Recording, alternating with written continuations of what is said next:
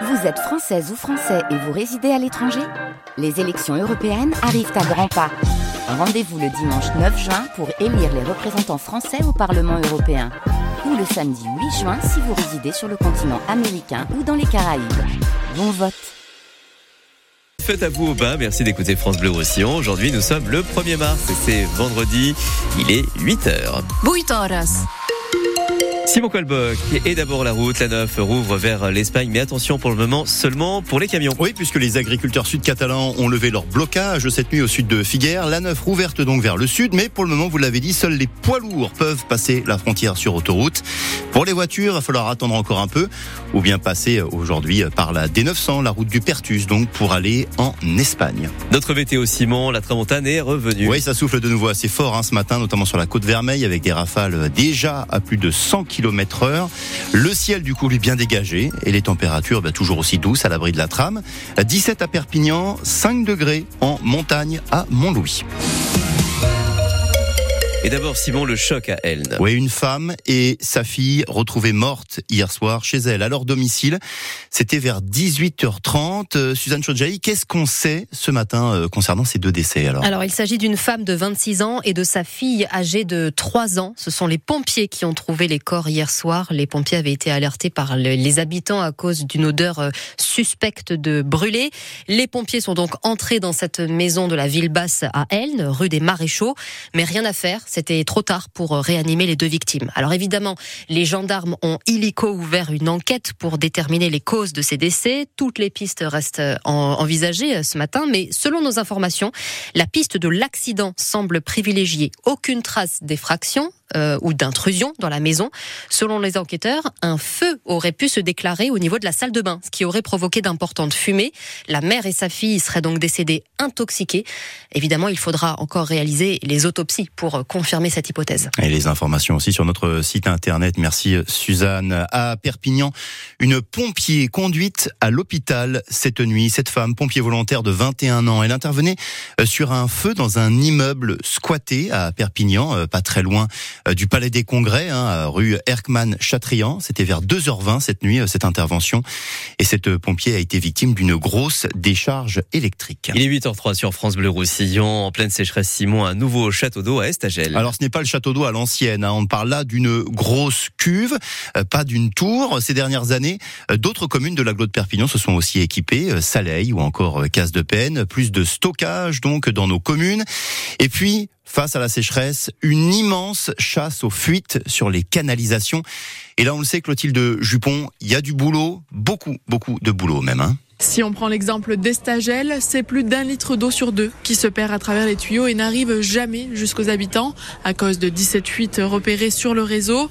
Et Estagel est loin d'être un cas isolé, une situation qui n'est plus acceptable pour Robert Villa, le président de Perpignan Méditerranée Métropole, qui lance de grands travaux de réfection. L'objectif, c'est qu'au sein de la communauté urbaine, toutes les communes, à moyen terme, d'ici trois ans, soient à plus de 85% de rendement de réseau. Bien entendu, il faut préciser que lorsque les grosses canalisations viennent à casser euh, incidemment, euh, elles sont réparées immédiatement. Ce qui est important, c'est de résoudre toutes les petites fuites sournoises qui font que ce rendement de réseau n'est pas optimal, donc euh, des travaux à réaliser. Une maintenance très attendue dans l'agglomération, mais le problème est plus global.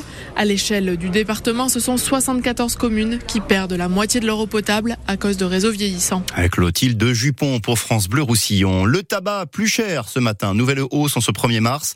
Alors les hausses très variables d'une marque à l'autre, entre 10 centimes et 1 euro d'augmentation euh, sur le paquet. En revanche, le prix du gaz, lui, va baisser aujourd'hui, moins 5%, annonce de la Commission de régulation de l'énergie. Désormais, ce sont fournisseurs hein, de répercuter cette baisse sur les factures. Et puis, en cette période de forte inflation, ça peut surprendre. Dans les rayons des magasins, les très grosses promos, désormais interdites sur les produits non alimentaires. Les rabais, par exemple, sur la lessive, sur les rasoirs, ces rabais ne pourront plus dépasser les 34%. Un tiers du prix en moins, pas plus. C'est une nouvelle loi qui l'impose. Les grandes surfaces dénoncent un cadeau fait aux industriels. Il est 8h05 sur France Bleu Roussillon, les élections municipales. Bon, bah, c'est dans deux ans, mais à Tuire, certains y pensent déjà. Ouais, ils pensent déjà même très fort. Le premier adjoint au maire, Thierry Voisin, il démissionne et il annonce sa candidature donc pour les élections de 2026 à Tuire. Thierry Voisin, ces dernières années, c'était le bras droit du maire René Olive, premier adjoint en charge de la sécurité et des sports. Thierry Voisin claque la porte donc, mais il reste quand même conseiller municipal. Hier, il n'a pas voulu nous donner les raisons de sa démission. Le chef de file de l'opposition, l'ancien député En Marche, Sébastien Cazeneuve, lui, y voit une nouvelle preuve de la fragilité de la majorité et des fortes tensions à la ville de Tuire.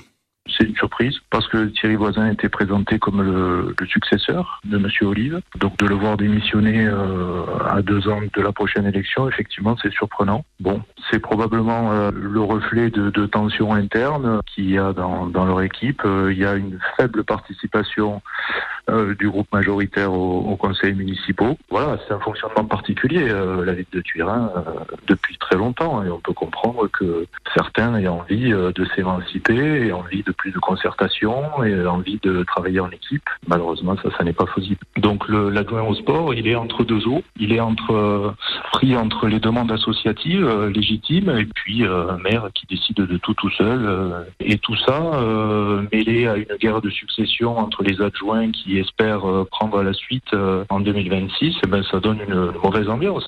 Et hier, et hier, le, le maire de Thuir, René Olive, n'a pas souhaité lui commenter cette démission. On en parle aussi hein, sur notre site internet.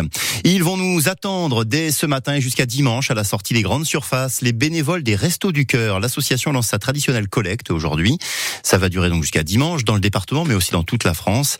Euh, cette collecte, ça représente tout de même 12% des dons en nature recueillis chaque année par l'association. Ce soir, à ne pas manquer aussi la diffusion du concert des Enfoirés en faveur des restos.